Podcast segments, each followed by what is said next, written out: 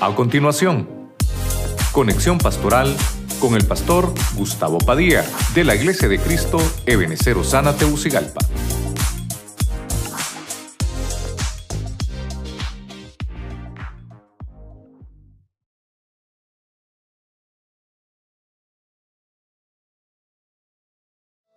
Lo que quiero ministrarle es el cuerpo y la sangre, visto en todos estos pasajes bíblicos.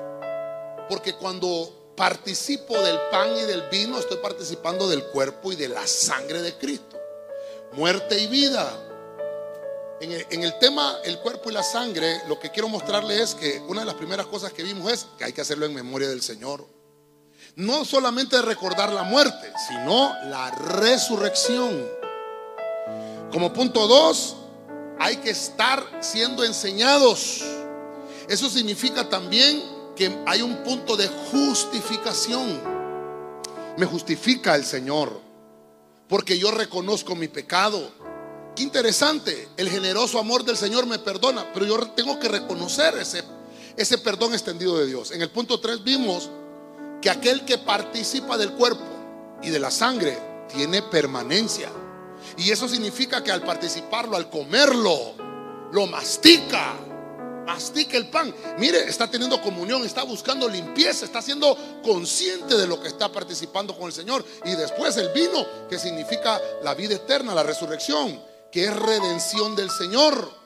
Donde cada uno de nosotros lo que tenemos que hacer entre nosotros mismos es fomentarnos la santidad. El punto 5 vemos que el cuerpo y la sangre de Cristo nos ministran la genética. ¿Qué es esa genética? Vivificación. Nos incorpora lo celestial. Dice que somos incorporados en lo terreno porque nacimos de Adán, ¿verdad?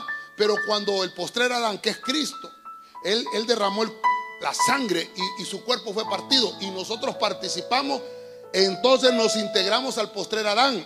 Ah, adquirimos la imagen, la imagen del Señor. Porque dice la Biblia que Él nos hizo a su imagen y su semejanza. En el punto 6 vimos, esto es importante antes de hacerlo, ¿verdad? Examinarse a uno mismo.